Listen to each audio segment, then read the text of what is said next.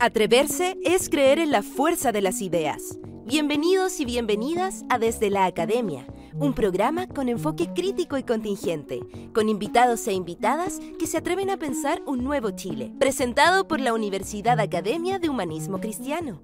Profesionales que transforman el mundo, tu mundo.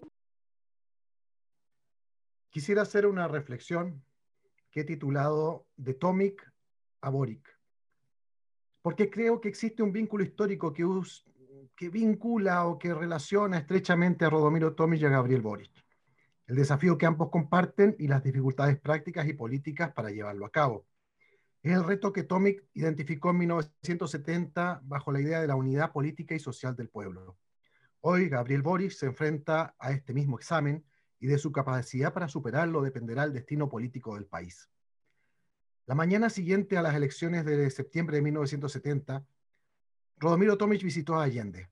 El candidato de C se puso a disposición del ganador para lograr su ratificación en el Congreso. Más aún, Tomic le propuso a Allende que llamara a la DC al gobierno para generar estabilidad y garantizar las mayorías parlamentarias que se necesitarían para lograr los grandes cambios que se proponía. Con Tomic ni a misa fue la respuesta de Corbalán entonces secretario general del Partido Comunista. La actitud del Partido Socialista no fue diferente. Pero dentro de la propia democracia cristiana, la postura de Tomic no era unánime, al contrario.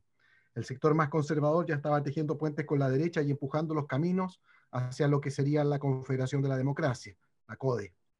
En la práctica se impuso un veto, veto recíproco, lo que fue determinante para el desenlace del 11 de septiembre de 1973 y los 17 años de dictadura que padecimos. Tomic era plenamente consciente de lo que significaba la ruptura de la unidad política y social del pueblo. El embotellamiento político que denunciaba vuelve a aparecer hoy.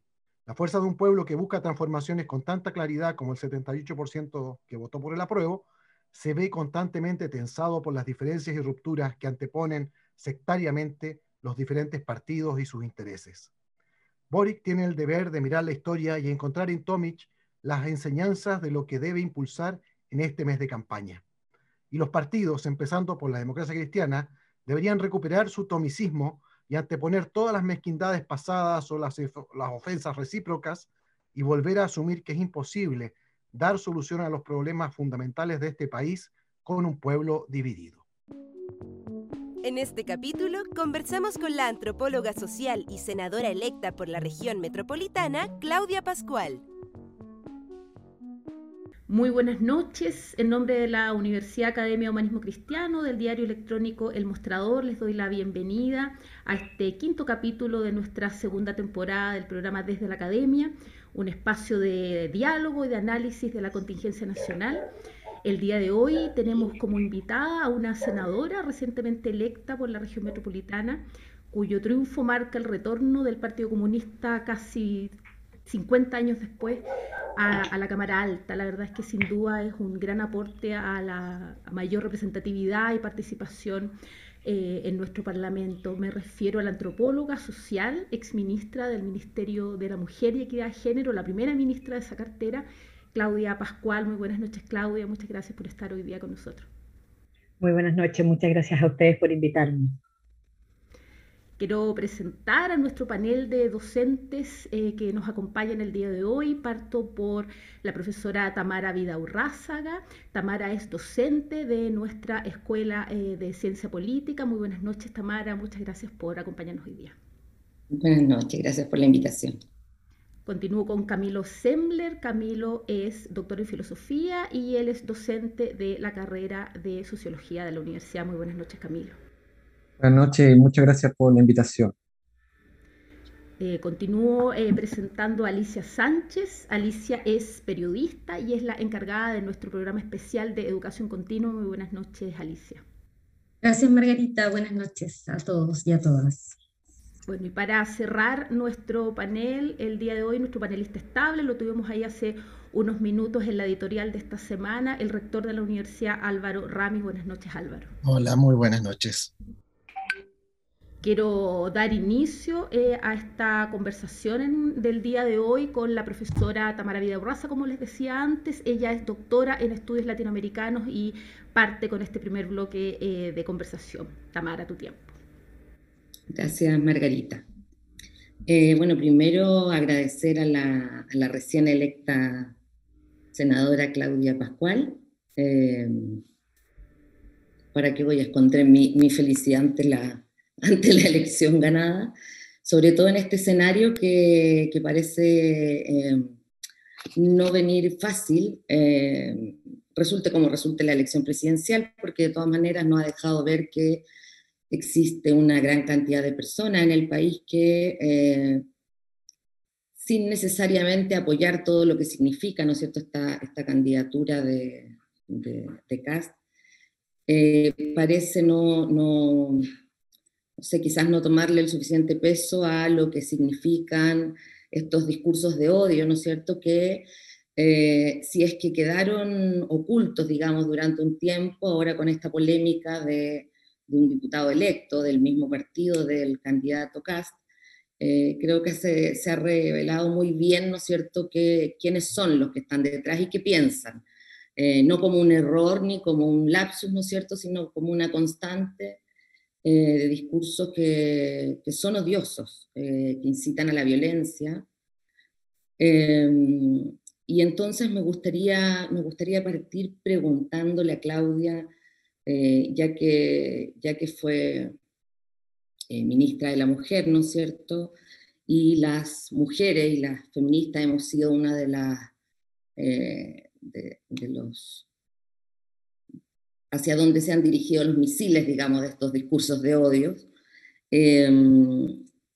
pero también porque es militante del Partido Comunista y creo que eh, el, periodo de la, precandidatura del, del, alcalde Jadwe también dejó ver cómo, se, eh, cómo reflotaban discursos odiosos que en el pasado eh, redundaron en violencia específica hacia, hacia gente del Partido Comunista. Entonces, me gustaría saber, por un lado, ¿Qué piensa de, esta situación, digamos, eh, específicamente para el caso de las mujeres, pero también de las personas migrantes, de las militancias del Partido Comunista, ¿no es cierto? Como ni siquiera pensando en la elección presidencial, solo en el Parlamento, donde ya se han instalado eh, personajes que, defienden estos discursos. Eh, primero, ¿cómo piensa que, van a poder convivir, digamos, estos discursos eh, en un parlamento que, busca ser más democrático, ¿no es cierto? Eh, preguntarle cómo cree que se puede enfrentar esto, ¿no es cierto? Ha habido discusiones respecto de si esto va por el, lado de, de, castigar el negacionismo o los discursos de odio, o más bien tiene que ver con una cuestión cultural. Eh, y lo pienso sobre todo porque hay, hay leyes que han quedado frenadas, ¿no es cierto?, en este, en este mandato presidencial. Específicamente en el caso de las mujeres, la, la, la ley eh, por la interrupción del embarazo hasta las 14 semanas, ¿no es cierto?, sin que exista penalización. Eh, y también una ley que quedó casi lista cuando eh, la actual senadora era ministra, ¿no es cierto? Y que era la ley para erradicar eh, la violencia de la vida de las mujeres. Y que se, estuvo frenada todos estos años, ni siquiera se habló. Eh, y que bueno, que en este contexto también nos preguntamos cómo, cómo podrá avanzarse con esas leyes, pero además, ¿qué hacemos con estos discursos específicamente odiosos? Eh, si es que cree que hay que legislar o cómo lo enfrentamos, porque creo que es una discusión que vamos a tener que tener. Lo primero eh, es agradecer la pregunta. Yo creo que efectivamente eh, tenemos que preguntarnos muchísimo cómo vamos a, a seguir transcurriendo como país en un país que efectivamente al menos yo es el termómetro que tengo, digamos, de venir saliendo de, de, campaña, de que todavía vastos sectores de, nuestra sociedad, por no decir la mayoría, quiere eh, una sociedad que lo proteja, ¿no? que la proteja, que la proteja en materia de derechos sociales y por lo tanto que garantice derechos sociales universales, que te proteja en materia de tener trabajo, de tener sueldos dignos, pensiones, salud, educación de calidad, que te respete la diversidad entre eh, desde, desde donde cada uno de nosotros, de nosotras o de nosotros quiere establecer sus decisiones de vida, conformar sus familias, amar a quien quiera amar, eh, pero al mismo tiempo también quiere que la proteja eh, eh, desde el punto de vista indudablemente de la seguridad que implica para todos nosotros, nosotras, el poder vivir tranquilos en nuestros hogares, ¿no? que no haya indudablemente situaciones de delincuencia o, digo esto porque esto uno lo vio, uno lo ve, digamos, ¿no? Eso es en las conversaciones. entonces, cuando uno ve que el resultado finalmente le permite a un sector de extrema derecha eh, jugar con el, con el, miedo, digamos, ¿no? Eh, y a partir de eso tener una representación que es mayor a lo que la gente quiere en términos de protección de sus derechos. Eh, claro, uno dice, bueno, Aquí efectivamente eh, hay un tema de, por así decirlo, como de marketing político que está funcionando, está apelando a eh, sentimientos eh, que obviamente provocan incertezas, además políticamente como país, la expectativa positiva que tenemos gran, mucha gente, digamos, en relación a la Convención Constitucional, que es nuestro telón de fondo de estas elecciones, a la redacción de una nueva constitución en donde se puedan consagrar los derechos sociales, en donde se puedan hacer modificaciones al régimen eh, político eh, que permita una democracia mucho más sustantiva, una democracia que se permita democratizarse constantemente a sí misma, ¿no? a partir de la incorporación de eh, iniciativa de ley ciudadana o popular, a partir de participación ciudadana mucho más vinculante y de también matizar eh, o, repartir un poquito más las facultades entre el régimen hiperpresidencialista que tenemos hoy día con, eh, con eh, iniciativas y facultades de parlamentarias y por supuesto de la ciudadanía. entonces, yo, yo, yo, creo que cuento esto porque me parece que, no sé si es mi exceso de, optimismo frente a la vida siempre, que creo que eh, que uno no puede mirar de manera pesimista, pero yo estoy convencida de que eh, no es que haya un corrimiento en términos de, eh, de, de, de, no querer derechos sociales en estos resultados, ¿no? sí, indudablemente hay, hay, una tecla, digamos, que, que, se aprieta, que tiene que ver, y, y, por eso es que me, me voy a, a, situar rápidamente en lo que preguntaba Tamara en relación, por ejemplo, a la situación de las mujeres cuando nosotros vemos que los movimientos feministas en nuestro país avanzan y a buena hora, ¿no? Eh, en una expresión eh, de masividad, eh, de ciudadanía, donde, por ejemplo, tenemos además una diversidad de expresiones de movimientos feministas, donde podemos incluso para los 8 de marzo, vamos a estar mañana frente al 25 de noviembre, digamos, vamos a ver cómo se expresa aquello a partir del Día contra las Violencias, eh, de género, pero eh, eh, el 8 de marzo ya no es esa disputa que veíamos en los años 90 entre si era más importante el derecho al trabajo de las mujeres o los derechos sexuales y reproductivos, sino que vemos que son un punto de inflexión en las luchas de las mujeres frente a todos sus derechos. Es un momento en donde se hace una síntesis ¿no? política de todos sus derechos y eso le permite cada vez a más mujeres sentirse representadas por las reivindicaciones y por la lucha de eh, terminar con las discriminaciones que las mujeres vivimos en esta sociedad patriarcal. Eh, entonces, eso era impensado eh, hace, hace 10 años atrás, hace 15 años atrás.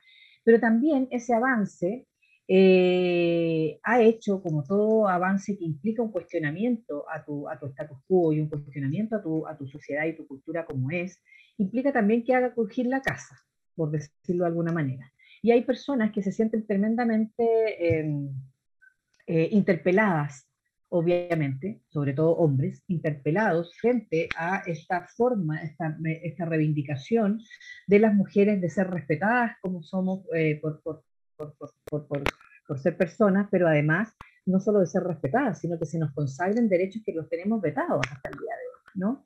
Eh, y eso indudablemente genera también eh, una incomodidad.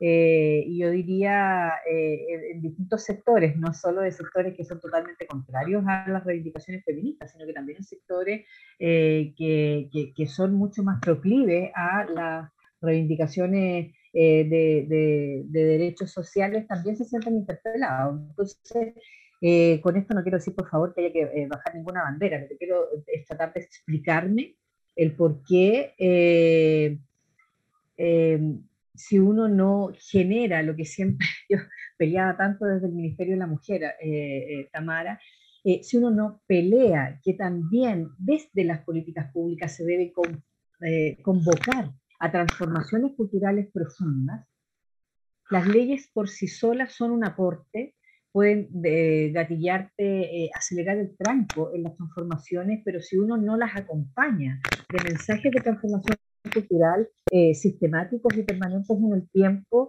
bueno, ya, ya Simón de Beauvoir nos advertía que todo avance en materia de derechos de las mujeres frente a una crisis económica, una crisis política, una situación de de, cualquier cosa de, inestabilidad, yo, sé, eso es lo que no, eh, creo que nos podemos enfrentar hoy día. Entonces, eh, en relación también, indudablemente, al tema de los migrantes, eh, también una transformación cultural. ¿Cómo es posible que estemos enfrentando el debate a partir de solo lo que nos impone una candidatura de extrema derecha, ¿no? Eh, de eh, tratar de, decir, no, esto es solo un tema de cerrar puertas, cerrar ventanas, esto se ordena la casa y estamos listos. Perdón, la migración es un fenómeno global, llegó para quedarse en nuestro mundo. ¿No? Todos los países están viviendo fenómenos de migración. Eh, y desde esa perspectiva tenemos que pensar seriamente cómo generamos. obviamente nadie quiere una migración irregular, no solo porque eh, te, enfrentas a problemas de ilegalidad, sino que por sobre todo tampoco es justo para las personas que migran ni para las comunidades que eh, tienen que ser de acogida, ¿no? Y por lo tanto tenemos que eh, generar cambios profundos ahí. y desde esa perspectiva yo creo que las convivencias en el Parlamento van a estar dadas creo yo, sobre todo por eh, aquellos sectores eh, más conservadores, por aquellos sectores de derecha, eh, para decirlo de, alguna manera. Y creo que el resto, el resto de las fuerzas políticas, eh, no de derecha, sin renunciar a ninguna bandera, sin sin eh, dejar de pelear cada una de las cosas que vamos a tener primero que defender, que no se nos quite, y segundo de seguir proyectando las transformaciones y cambios, vamos a tener que generar también una conversación que eh, nos permita primero eh, hacer alianzas mucho más tácticas y estratégicas, digamos, entre todas las fuerzas, por así decirlo, todas las fuerzas que votaron por el acuerdo, ¿no? En, en una correlación mucho más amplia. Eh, pero también eh, creo que vamos a tener que ser eh, cuidadosos y cuidadosas en las formas, no en los fondos. no sé si me explico. quiero decir que el, no, no, renunciar a nuestras banderas, no renunciar a nuestros derechos, a, también a, a, defender nuestros derechos y a plantear nuestras reivindicaciones, pero siento que caer en la escalada de eh, la descalificación, la agresión, la violencia con que se van a expresar algunos sectores, eh, finalmente es algo que yo no estoy dispuesta a regalárselo. Eh, ellos son tan violentos, son tan violentos y violentas, que no siempre lo hacen desde, desde una forma verbal, ¿no? sino que incluso su pasivo agresivo, digamos, es tremendamente violentador eh, que uno tiene que eh, buscar las formas de develar lo que está detrás de cada uno de sus discursos, detrás de cada una de esas propuestas. Eh, y yo creo que es posible, es factible. ayer yo estaba en una reunión interna, digamos, pero con muchas, muchas, muchas dirigencias de comités de allegados, de, de pobladores y pobladoras de distintas eh, ninguno militante político, digamos, eh, quiero decirlo, no era una reunión interna de mi partido, sino que una reunión de, de ellos, de coordinación entre ellos, y, y, ellos tienen claramente em, eh, sacado la foto, digamos, de lo que implica para ellos esta, esta, esta arremetida, digamos, ¿no? De corte fascista, de corte de extrema derecha, y por lo tanto, yo tengo la esperanza que efectivamente nos podamos rápidamente coordinar y organizar para evitar esto. Eh, y también al mismo tiempo para seguir acompañando los procesos legislativos y por sobre todo los procesos de la Convención Constitucional eh, para que no caigamos en el pánico de no reformar nada, para que esto eh, como para mantener la fiesta en paz, por así decirlo. ¿no? Yo creo que no, yo creo que tenemos que seguir avanzando, eh, indudablemente escuchando, eh, pero eh, soy una convencida profundamente de que no hay proceso de paz, no hay proceso de estabilidad, no hay que se pueda sustentar, sino es en pos del camino a la justicia social. Nos permite eh, efectivamente generar procesos eh, solidificados y sedimentados, digamos, desde esa perspectiva.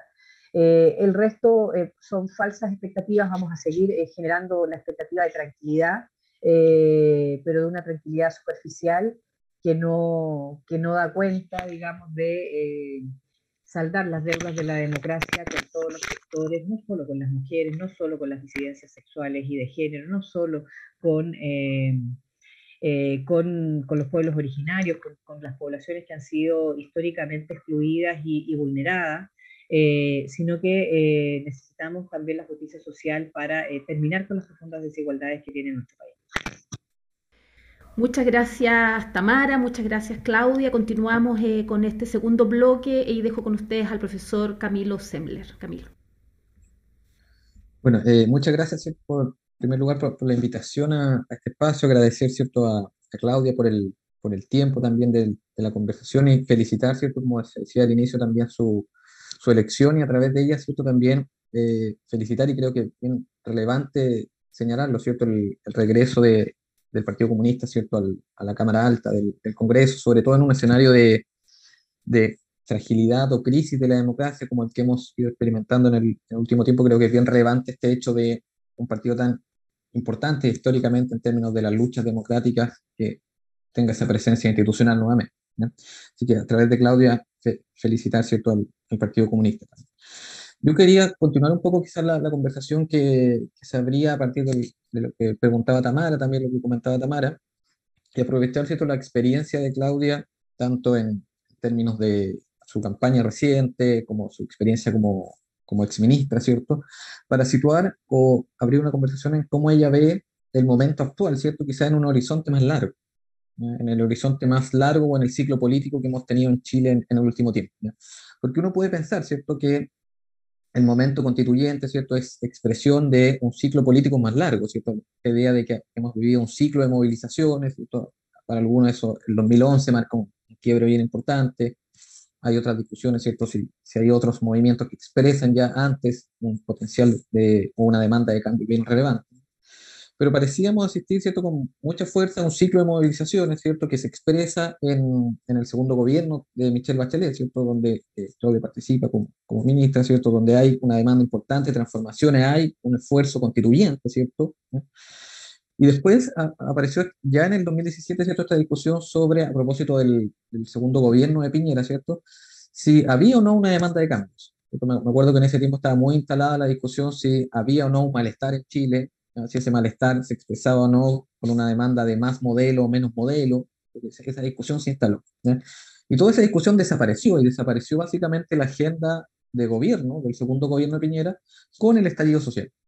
Las, grandes ideas, todos los grandes proyectos que, este gobierno tenía, eh, se enfrentaron con que existía esa demanda de cambio, ¿cierto? existía esa demanda de transformación.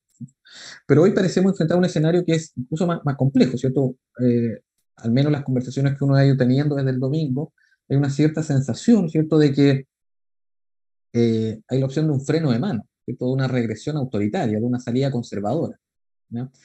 Entonces, quería volver a preguntarle a Claudia, ¿cierto?, cómo ella ve eh, esta demanda de cambio, ¿cierto?, que algo aludía, ¿cierto?, que cómo se, eso se sigue expresando en el escenario actual, y particularmente cómo ve o proyecta el ciclo político que pueda surgir desde ahí.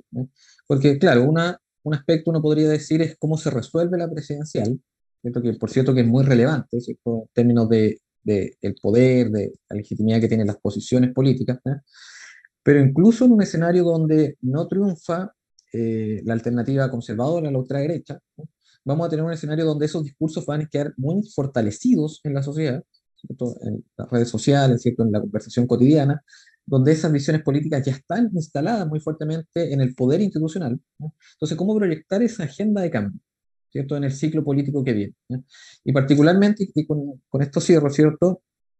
Eh, con ciertas demandas que parecieran ser que este discurso conservador o de ultraderecha logra hacer cierto sentido, ¿cierto? Por ejemplo, la demanda por orden, la demanda, por ejemplo, por eh, protección de la familia, es que hay un discurso, una apelación a la familia bien fuerte y que me imagino que, Claudia, ¿cierto? desde el Ministerio de Género, de la Mujer y Equidad de Género, ha, ha, logrado trabajar, ¿cierto? tiene una visión sobre eso, y una demanda por, por libertad, ¿cierto? por una cierta idea de libertad que es muy fuertemente anunciada por eh, eh, la ultraderecha y los sectores conservadores. Entonces, ¿cómo proyectar ese escenario, ¿cierto? esa agenda de cambio, cómo una alternativa transformadora puede trabajar sobre esas ideas que parecieran hacer sentido en, en algunos grupos hoy de, la población?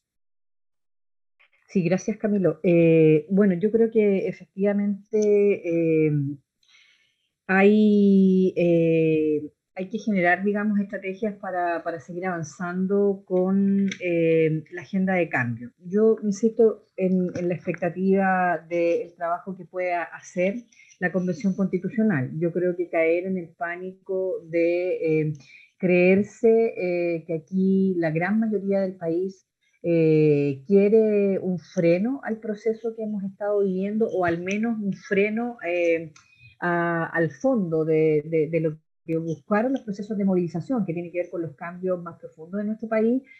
Yo al menos no estoy dispuesta a comprarme esa hipótesis.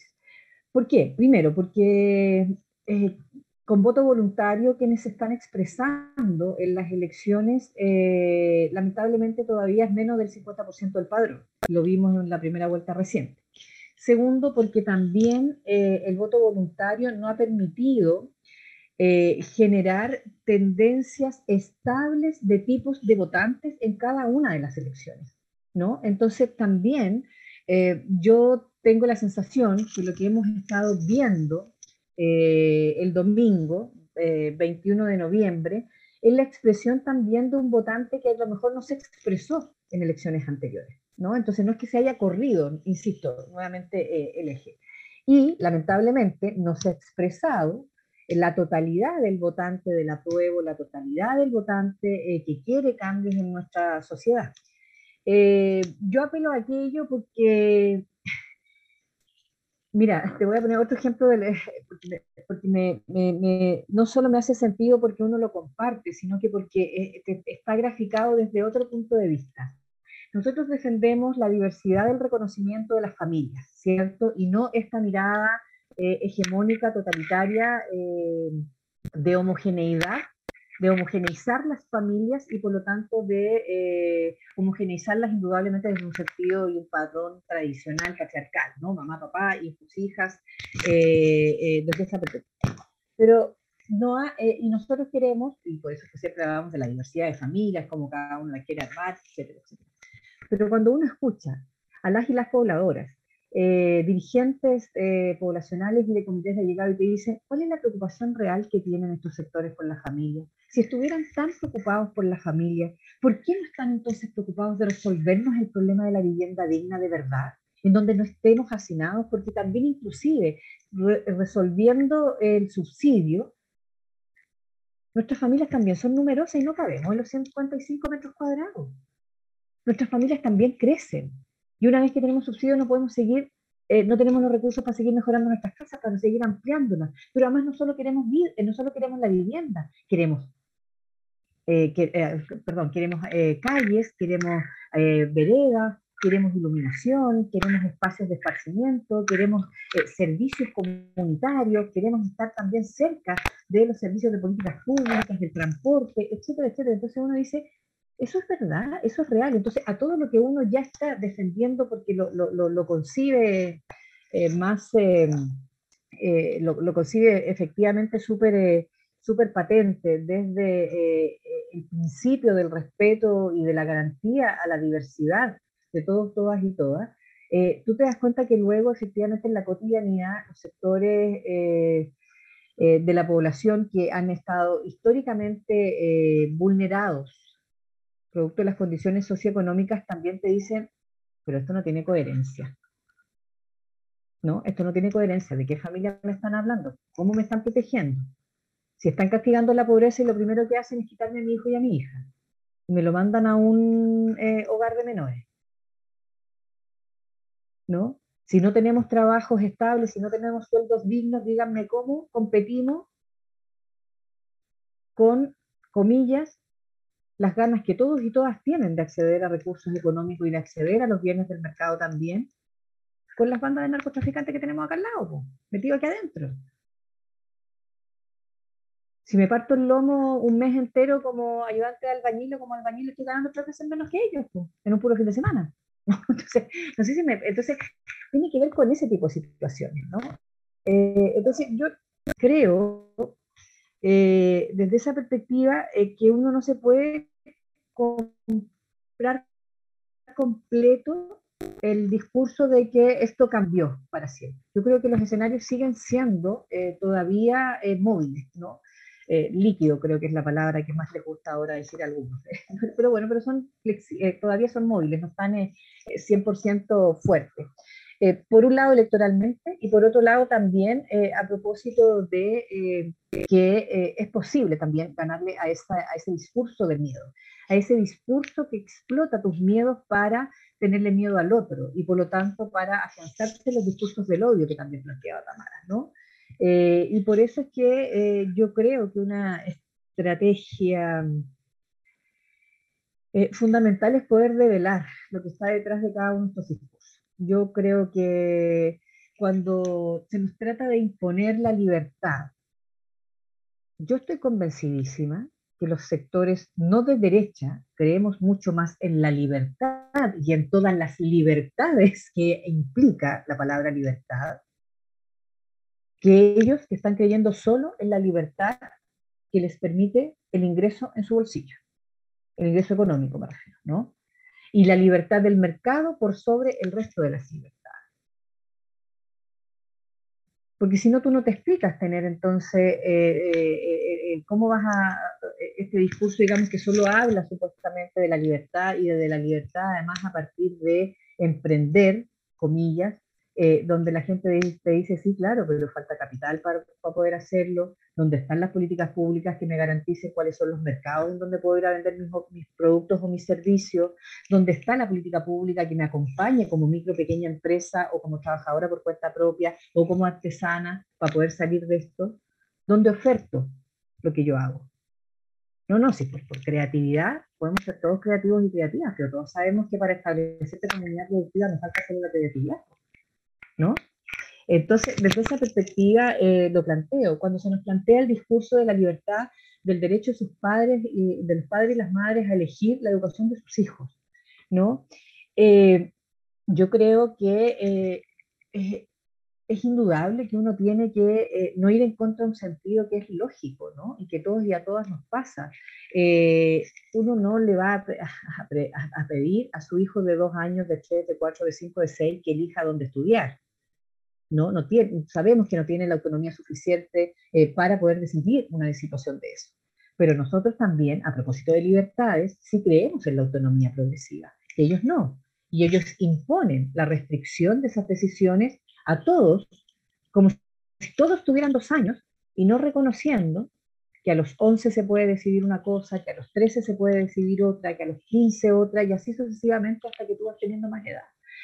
Eh, entonces, y donde además la libertad de enseñanza no es lo que está puesto hoy día en el centro, porque no es esa libertad de enseñanza que eh, al menos concebíamos todos y todas, que tiene que ver con agregar contenidos a un currículum docente ¿no? Eh, que es, eh, por lo tanto, ponerle tu, eh, tu, impronta particular, digamos, ¿no? como establecimiento educacional, pero respetando también, indudablemente, los contenidos transversales y los contenidos universales del currículum, etcétera, etcétera, sino que hoy día la libertad de enseñanza se entiende como la garantía del negocio, del lucro para los sostenedores de colegio o para los sostenedores de instituciones de educación superior. Y, y por lo tanto hay que develar aquello, ¿no? Por eso es que eh, siento yo que es tan fuerte todavía cuando uno le dice a la gente eh, hay que defender la gratuidad en educación, porque hay que, hay que perfeccionarla inclusive todavía, ¿no? Eh, tanto desde el punto de vista de las instituciones como desde el punto de vista de la oferta para el financiamiento de los propios estudiantes y las estudiantes. porque porque la libertad de enseñanza se te acaba cuando tenés un CAE, se te acaba cuando tienes una deuda crediticia, se te acaba cuando no tienes ni siquiera la posibilidad de pensar que puedes seguir estudiando después de la escuela. Eh, y esto es muy patente eh, con, ejemplos súper concretos. Yo nunca me voy a olvidar cuando se logró la gratuidad en el gobierno de la presidenta Bachelet. Eh, primero, la expansión de la matrícula femenina alcanzó los dos primeros años más de la mitad de los y las estudiantes que tenían el beneficio de la gratuidad.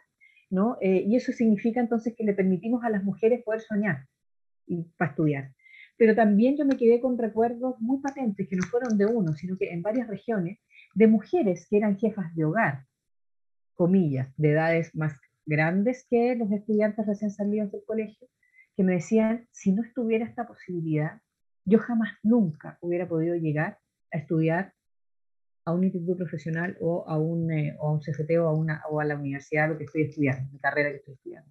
Porque yo fui mamá más joven, porque mis papás no tenían en los recursos, eh, tuve que hacerme cargo de esto, jamás, jamás lo hubiera pensado.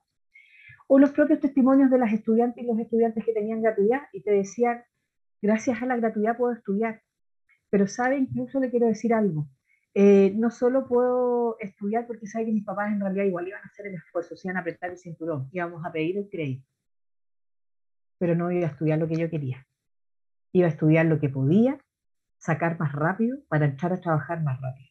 Por lo tanto, ese, ese, es, esa política finalmente lo que le devuelve a la gente son las ganas de soñar, la libertad también de decidir de qué quiere hacer. Entonces, yo digo, cuando nosotros podamos, tengamos, claro, si los medios de comunicación nos dieran este tiempo para explicarlo, porque obviamente en fracción de segundo con la cuña corta te, te, cuesta muchísimo, pero, eh, pero, pero si nosotros logramos explicar esto, hace mucho sentido. Eh, yo tenía conversaciones con clubes de adultos y adultas mayores, de personas mayores, y explicaba lo que significaba un Estado protector y por lo tanto un sistema nacional de cuidado que tanto hemos bregado las mujeres desde el feminismo en políticas públicas ¿no? y, y, como políticas de Estado, ¿no? que dependan de un gobierno de turno, indudablemente. Y si tú lo explicas con eh, desde el diagnóstico de cómo ella la cansa, eh, que, está a cargo de sus familiares, etcétera, etcétera, que va a tener eh, un monitor, un monitora que la acompañe, pero que es comunitario, por lo tanto que usted lo va a conocer, porque usted no va a permitir que entre cualquiera a su casa y que además va a estar asesorado por un profesional o una profesional de la salud, y no sé qué, que le va a permitir cuidarse, ir al médico tranquila, poder tener un tiempo. toda la gente te empieza a decir, eso es lo que quiero. Y la pregunta es, ¿eso no es seguridad acaso? ¿Eso no es proteger y promover a las, familias, acaso? ¿Eso no es garantizar también libertades? Yo creo que sí.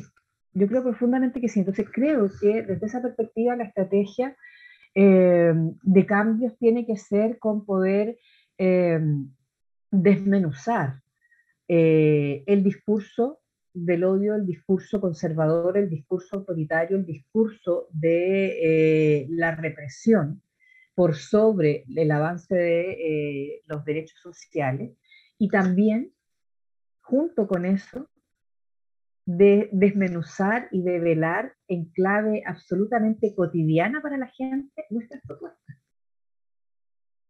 Mucha gente te dice, es que no nos hablen tanto en lenguaje técnico. Y uno en realidad de repente mira y dice, no sé si está el lenguaje técnico, lo que le falta a esto es pasión, lo que le falta a esto es diagnóstico de lo cotidiano.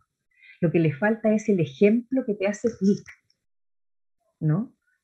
Porque no es que esté eh, eh, reflejado en tanto número y en tanto concepto que no se entienda, es que está puesto, eh, yo diría, como, como, más sin sentimiento, más sin una convocatoria épica, diría. yo creo que esa es una estrategia que debiéramos nosotros asumir con mucho eh, con mucha fuerza. Eh, siento que desde esa perspectiva, que no solo el mundo del ejercicio de la política militante es el que tiene que hacer este cambio. Creo que las organizaciones sociales, creo que las organizaciones territoriales, creo que el mundo de la academia, ¿no? Eh, debe apoyar este, esta este, este cambio, digamos, en términos de decir, no renunciamos a nuestros derechos, no renunciamos a nuestras demandas, lo que a hacer es conversar en otras claves es volver a convocarnos desde la ética, es volver a, desde lo místico, ¿no? Eh, desde, desde, desde, eso que, que dice, pucha, eh, eh, me conecto con los sentimientos de todos y de todas también. ¿no? Eh, o sea, cuando uno habla y explica eh, y, comenta las propuestas que se tienen, por ejemplo, desde la candidatura de Gabriel con respecto a salud mental, hay un clic enorme. Pero si es algo que estamos absolutamente al debe como país. Y, y, todo el mundo siente que sí, eso es lo que necesitamos. Imagínate, más aún saliendo de esta situación de pandemia que tenemos eh, y también de las situaciones de que implican eh, procesos de movilización constante. Si aquí hay que hacerse cargo también que eh, a todos nos estresa, eh, que también hay un momento de, cansancio, pero el cansancio no es porque no quiera la demanda, es porque la forma de la movilización también te puede decir, es que esto no, no, va tan rápido como queremos, entonces a ver si cambiamos un poco la forma, a ver si descansamos un poquito, porque todos queremos ver a nuestras familias también. la protesta todos los días también agota, digamos, para decirlo súper eh, francamente, con el respeto de todos y todas las que nos movilizamos, pero, pero también agota, digamos, que somos seres humanos. Eso, Camilo, no sé si te hace sentido, digamos, lo, que puedo contar. Muchas gracias, Camilo, Claudia. Bueno, los invito, las invito a un pequeño intermedio y continuamos con el segundo bloque de esta conversación. Ya volvemos con más en Desde la Academia. Atreverse es hacer realidad la igualdad de género como requisito fundamental para un Chile más digno y más justo. Que entendamos la paridad, la valoración del rol de las mujeres y el respeto a las disidencias sexuales como valores centrales de nuestra convivencia, donde la perspectiva de género sea clave en la formación de los y las futuras profesionales para erradicar todo tipo de discriminación y violencia. Ingresa a academia.cl y conoce nuestras carreras. Somos la Academia, profesionales que transforman el mundo, tu mundo. Ya estamos de vuelta en Desde la Academia. Bueno, ya estamos de regreso en este segundo bloque de nuestro programa, conversando con la senadora electa por la región metropolitana, Claudia Pascual. Y queremos invitarte, Claudia, a un pequeño espacio de preguntas y respuestas cortas de contingencia. Primero, eh, hablar un poco de la Convención Constitucional. Se ha hablado mucho de que Chile cambió y la Convención es el símbolo máximo de esa búsqueda de cambios que la ciudadanía tan fuertemente ha, pedido y ha, exigido en las calles. Eh, ¿Qué crees tú que es el gran cambio que esta Convención Constitucional o esta Constitución más bien debería generar? Eh, ¿Dónde crees tú que está puesto más allá de todas las necesidades que sin duda tenemos y las cosas que es necesario mejorar y cambiar en nuestro país? ¿Dónde crees tú que debería estar el foco principal hoy día? Chuta, me cuesta pensar en un solo foco, de verdad, precisamente por lo que tú dices, pero creo que eh, yo colocaría primero un, foco en, los la garantía de derechos sociales, creo yo que, eso la gente espera, espera que eh, nos, no, choque siempre con, la reserva de constitucionalidad cada vez que se quiere ampliar eh, los derechos. ¿Cuál es la mejor fórmula de redacción? Creo que es siempre debatible, pero creo que ese es un foco eh, importante. Un segundo foco, creo yo, que tiene que ver con em, la definición del Estado y por lo tanto eh, la definición del tipo de democracia que queremos tener. Creo que esos son dos elementos fundamentales también. Eh, que aunque pudiera parecerle eh, a alguien que, pucha, pero es que eso la gente no lo entiende, yo creo que sí, que, lo entienden perfectamente cuando eh, la gente dice, pero ¿cómo es posible que el municipio no tenga una empresa para poder ayudarnos a los que estamos sin pega? ¿Cómo es posible que desde el municipio no exista una empresa de transporte para cuando no podemos llegar a nuestros hogares? Porque eh, el mercado de las líneas de locomoción no llega hasta nuestros lugares, etc. Eh, y uno dice, no, es que se supone que no se puede, porque el Estado no puede tener empresa. Pero ¿cómo? Pero no va a poder. Entonces, yo creo que cuando uno explica así, efectivamente eh, se producen esas conexiones, ¿no? La gente quiere que, que, haya, eh, por ejemplo, para resolver el tema de la vivienda, es absolutamente necesario que el Estado pueda ser no solo un poder de compra, de terrenos para, eh, para la vivienda, sino que también ser un Estado constructor, ¿no? Y tener diversidades de posibilidades de construcción. Eh, eh, y eso creo que, que, es importante, porque lo que ha ocurrido hoy día es que la gente está muy desilusionada de la subcontratación por parte del Estado para la construcción de viviendas sociales. no hay fiscalización, no se terminan los proyectos como corresponde, hay fallas en los materiales utilizados, etc. Entonces, y nadie se hace cargo yo creo que esos son temas eh, súper relevantes y por supuesto la definición de democracia eh, como una democracia paritaria, una democracia no solo representativa, sino una democracia participativa, eh, plurinacional, etcétera, digamos, ¿no? y por último, yo creo que un, tercer eje, más que nada por, por, por, por mi mis convicciones, digamos, es que eh, la constitución debe, la nueva constitución debe eh, tener una mirada y una perspectiva de transformación cultural a propósito de las relaciones entre los géneros. Y por lo tanto eso debiera ser absolutamente transversal al texto. Eh, cuánto y cómo lo redactas, creo que siempre es debatible, pero no puede, no puede o sea, debe hacerse cargo, mejor dicho, de promover una corresponsabilidad en todas las eh, tareas, por lo tanto, de ir terminando con esta división sexual del trabajo tan estereotipada, eh, debe promover eh, que, el, el, Estado también sea corresponsable del cuidado de las personas, junto con los empleadores y las empleadoras, y no solo las familias, y dentro de las familias, las mujeres desde esa perspectiva, por supuesto, la consagración de, eh, te permite eh, ampliar, digamos, el horizonte de la consagración de derechos para las mujeres. Eh, y por supuesto también para las disidencias sexuales y de género. Yo creo que eso es, es fundamental. y de esa definición también vamos a depender de nuestra relación, de la nueva relación, del nuevo trato que debemos tener con pueblos originales también, creo yo. Sistema de gobierno eh, es un tema que se va a discutir también al interior de la Convención Constitucional. ¿Cuál crees tú que es el sistema que, de gobierno que necesita nuestro país y por qué? Mira, yo no sé, eh, no, sé en este minuto cuál es la mejor, no sé si la fórmula es pasar de un sistema hiperpresidencialista que tenemos hoy día a un sistema eh, parlamentario, ¿no? Pero sí creo que debemos matizar absolutamente eh, el sistema hiperpresidencialista debiera ser eh, absolutamente más mixto. Eh, digo esto porque creo que también tiene que haber una transformación cultural dentro de nuestro propio Parlamento, ¿no? mejorar el ejercicio de la política en el propio Parlamento. y por lo tanto, desde esa perspectiva, combinar facultades eh, presidenciales con eh, un mayor eh, poder de decisión del Parlamento. Creo que, que al menos si eso tiene una definición no, estricta, no, no, lo, no, lo, tengo muy claro, pero sí creo que es lo mínimo que podríamos pedirle al, al sistema de gobierno. Y quiero cerrar este bloque de, preguntas y respuestas cortas con algo que le, preguntamos a todos nuestros invitados, nuestras invitadas en los capítulos anteriores, pero antes de la, primera vuelta, digamos.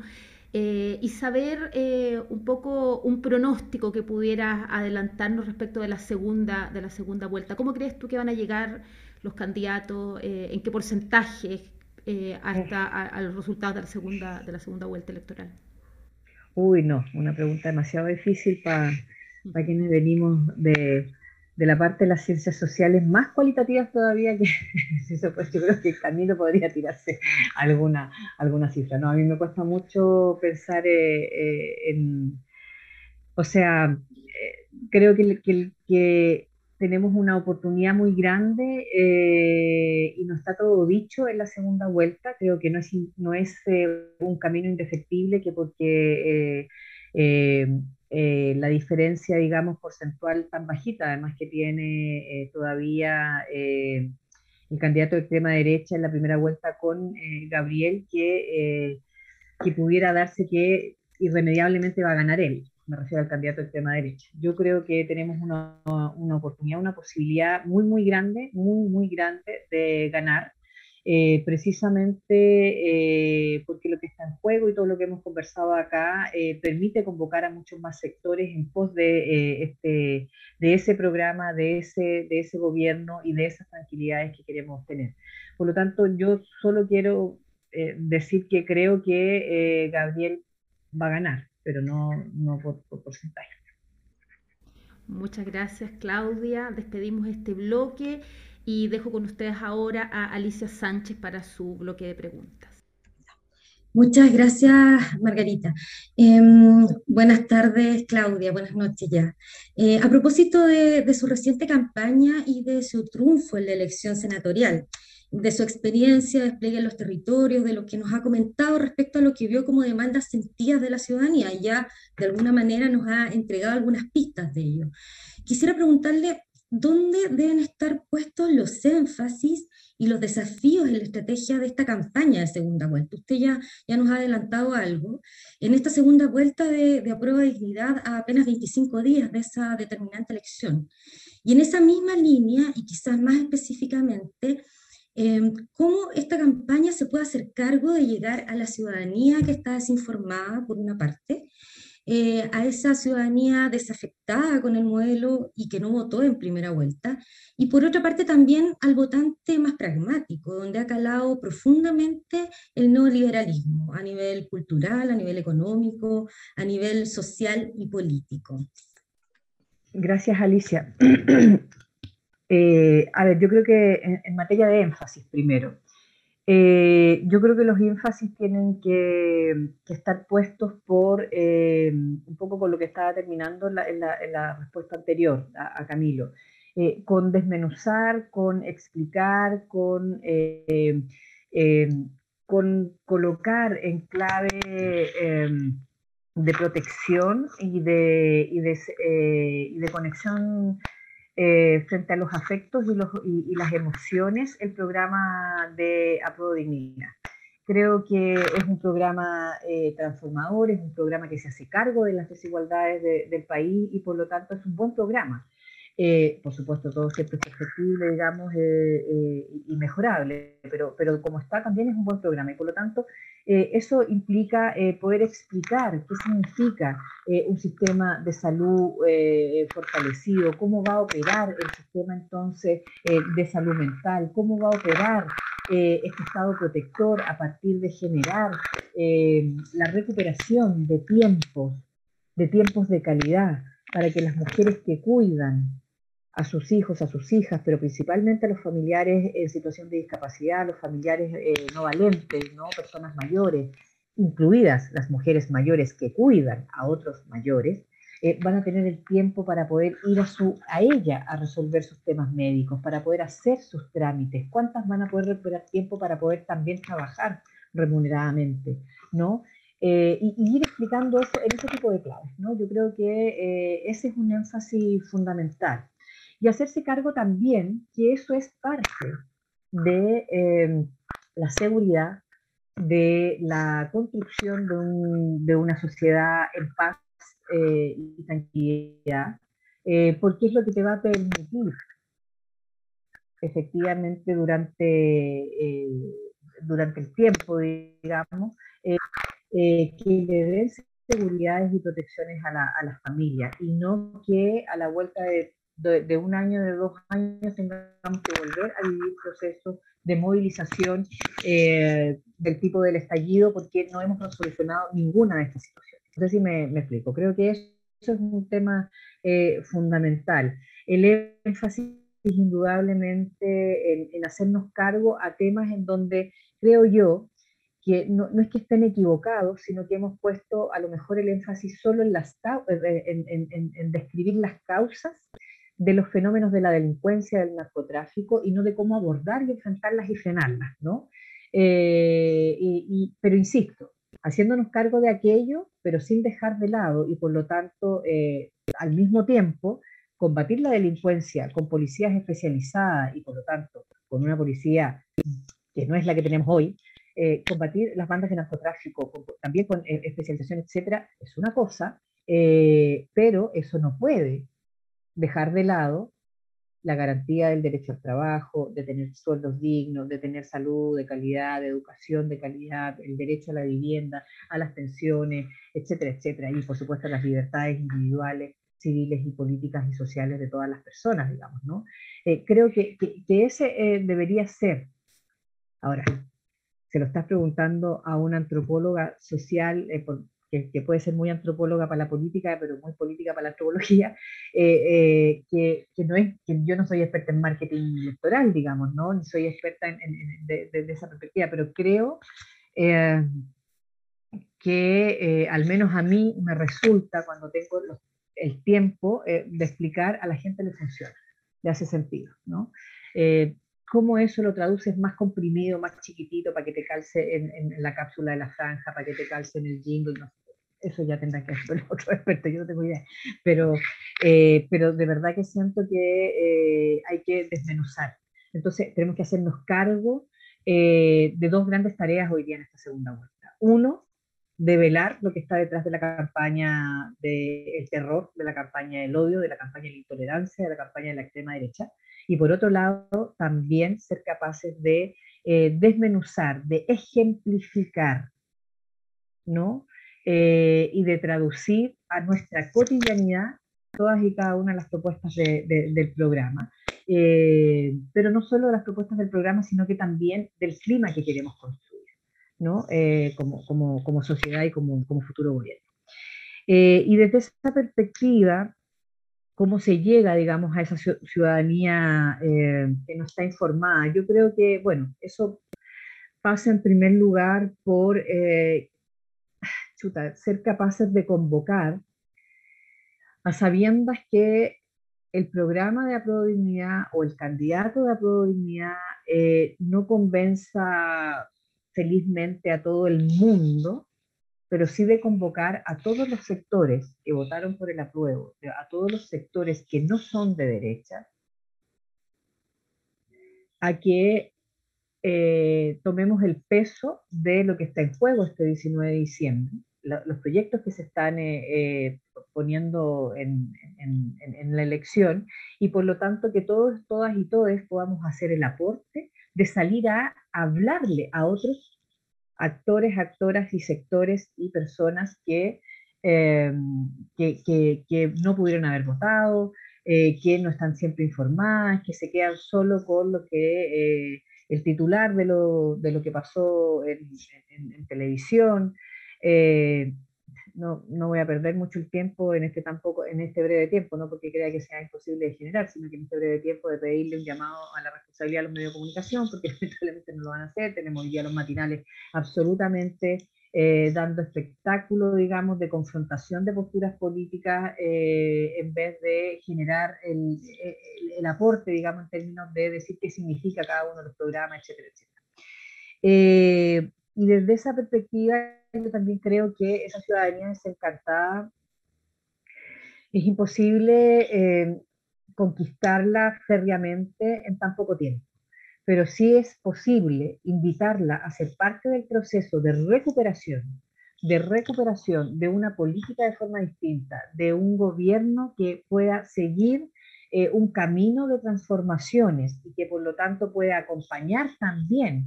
Porque imagínate, eh, develar también que un gobierno que no quiere los cambios de la constitución del 80, como son, el, como sería un futuro gobierno, digamos, de, eh, del candidato de extrema derecha, eh, le va a poner todos, todos, todos los problemas a la Convención Constitucional, a diferencia de un gobierno que, que, está con, con Gabriel Boric, en este caso, un gobierno de dignidad, un gobierno de transformaciones, que finalmente eh, acompañaría a esa convención constitucional para que pudiera garantizar lo que más se pueda dentro de la redacción de la nueva constitución. ¿no?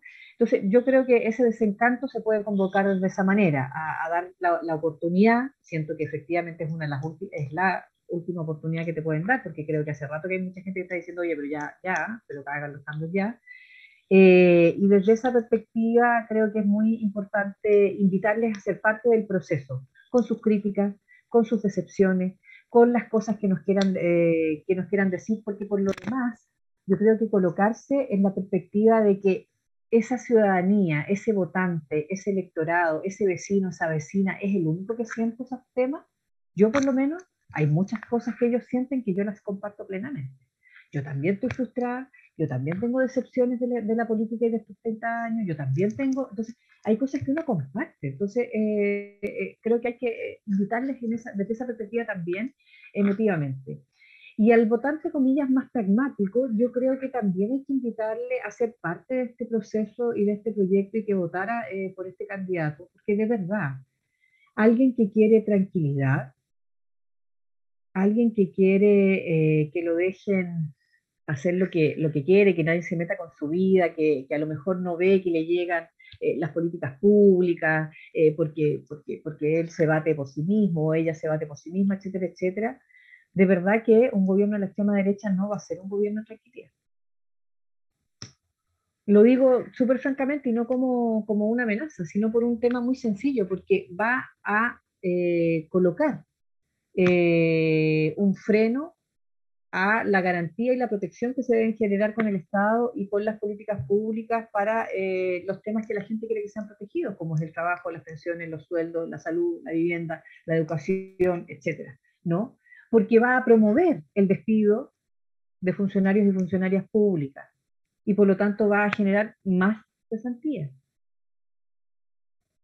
Porque va a bajar la recaudación tributaria del Estado, menos plata para generar más y mejores políticas públicas. Se lo están advirtiendo los propios economistas de derecha. Ojo, esto no es una concepción sobre de la izquierda, como algunos, no, lo están advirtiendo los propios eh, dirigentes de los gremios empresariales de este país con respecto a la parte eh, a la parte económica, digamos, del programa del, candidato de extrema derecha. Entonces, de verdad que yo creo que eh, nos haría pésimo, pésimo, pésimo un gobierno de extrema derecha creo que hay que la gente puede entender aquello de manera y compartirlo más que entender. Yo creo que la gente siempre entiende, lo que pasa es que no comparte. Yo creo que puede compartir muy fácilmente porque efectivamente son muchas cosas las que, las que pueden las que pueden cambiar, digamos, ¿no? Eso, Alicia. Muchas gracias, Claudia. Y para cerrar eh, esta conversación, dejo con ustedes al rector Álvaro Ramis. Álvaro, tu tiempo. Bueno, yo quisiera a lo mejor ah, hablar en otro tono, en otra clave, Claudia. Eh, todos sabemos, y, tú como antropóloga creo que lo, lo valoras más que nadie, que nadie es por sí mismo, sino por una cadena intergeneracional de relaciones que se van sumando y se van asimilando como verdaderas genealogías para la construcción de lo que cada uno es. Yo quisiera que tú nos comentaras algo de tu historia. Yo, yo sé muy bien que tu familia uno va, va, va a terminar eh, hablando de la Guerra Civil Española, va a terminar hablando General Lecter, va a, estar hablando del, del, Winnipeg, y esa faceta que después, bueno, tiene que ver con resistencias durante la dictadura, tiene que ver con prácticas de, mm, de, cómo se va construyendo un liderazgo como el tuyo, eh, refleja una historia de vida muy, muy azarosa, pero también muy interesante. ¿Qué ha significado tu, tu, historia familiar para la construcción de lo que tú eres? Eh, bueno, yo vengo de una familia eh, que tiene dos grandes vertientes. Por un lado, la, la vertiente materna, que es una vertiente eh, de abuelos y abuelas con un pensamiento, sea, católico, profundamente católico, pero con un accionar social cristiano de base muy fuerte. Eh, a pesar de que eran una familia, digamos, más acomodada en términos socioeconómicos. Y eh, por la vertiente paterna, que es la que tú estabas eh, recordando, mis abuelos, mi abuela y mi abuelo son españoles, republicanos, llegados en el Winnipeg, Chile, con mis dos tías mayores, eh, y acá tuvieron sus otros cuatro hijos. Eh, entonces, eh, con una impronta, digamos, diría yo, en términos valóricos, bastante fuerte para nosotros como familia. Esa impronta tiene que ver con los valores de la justicia social, indudablemente, de la honestidad, de la transparencia, de, lo colectivo, ¿no? del no individualismo, de la solidaridad. creo yo que son una impronta bastante fuerte en, eh, en, la, en, la, construcción o en la conformación no solo de la personalidad, sino que eh, de la sujeta eh, política social que puedo ser también. con mujeres además muy empoderadas en mi familia también. ninguna, eh, creo yo, salvo mi tía materna mayor, digamos, la Pati, eh, que podría definirse como, como feminista, ninguna se definiría jamás nunca como feminista, pero totalmente aguerridas y luchadoras, ¿no? Y empoderadas eh, en, su tiempo. Y, con, y con vidas, o sea, mi abuela materna también muy, muy, muy chora en eso, digamos de padres eh, también eh, eh, que son parte de la generación de los jóvenes universitarios del gobierno de la Unidad Popular, por lo tanto también de esos jóvenes que pensaron en, un cambio y en una transformación político, social, cultural y económica del país muy potente y por lo tanto una generación también que se sintió dueña de las transformaciones ¿no? y de vivir la vida a concho en ese minuto y después también indudablemente de lo que implicó la dictadura. Entonces creo que, eh, y en dictadura, a mí me tocó, yo nací eh, en diciembre del 72, por lo tanto alcancé a estar 10 meses eh, de vida, digamos, ahí en la UP y después toda nuestra infancia en dictadura, mis hermanos nacieron en dictadura también, entonces en una familia que sabíamos que indudablemente eran contrarios al a, la dictadura, no teníamos ninguna certeza de militancias ni de, ni de sus aportes, pero sí que eh, todos vivíamos una situación de clandestinidad, ¿no? de, desde esa perspectiva de, de, persecución política también. o sea, imagínate, nos cambiamos mucho de casa, nos cambiamos mucho de colegio, eh, por, por, por, temas de persecución política, así que tuvimos que eh, vivir de esa manera. Entonces yo creo que todo eso eh, ha influido indudablemente no solo en, tu, en la convicción político-racional de que una sociedad debe ser distinta a la que estamos viviendo, ¿no? Eh, que se puede que construir de manera, sino que también es un aporte en, en no quiero decir cuero duro porque a veces la gente se aprovecha de eso, pero, eh, pero sí de eh, tener eh, mucho, por un lado, ¿cómo se dice?, optimismo de que las cosas van a cambiar, pero también de tener bastante resistencia a periodos de duros, de, mayor complejidad. Creo que eso eh, hace un poco eh, la impronta eh, más personal desde esa perspectiva, diría yo. Muchas gracias Claudia, la verdad que ha sido un placer poder hacer este barrido de temas desde los más políticos y hasta los más personales. Celebramos nuevamente tu, tu triunfo porque es un tiempo simbólico sin duda eh, que nos permite pensar en un parlamento y en instituciones mucho más diversas, mucho más representativas de lo que somos como sociedad. Agradecemos este tiempo, sabemos que estás con una agenda bien copada, eh, la verdad es que, estas instancias de discusión con tiempo, que es lo que queremos querido hacer en este programa, son fundamentales para la toma de decisiones, para el análisis y, eso esperamos también eh, ser un aporte en ese sentido. Agradecemos al diario electrónico El Mostrador, también nuestro media partner que nos ayuda a llegar a la casa de muchas personas eh, a través de sus redes sociales y despedimos este capítulo y los dejamos y las dejamos invitadas para una próxima edición la próxima semana de Desde la Academia. Muy buenas noches a todos, a todas. Esto fue Desde la Academia. Te esperamos en un próximo capítulo. Descubre más de nuestros contenidos en academia.cl o en las redes sociales de la Academia.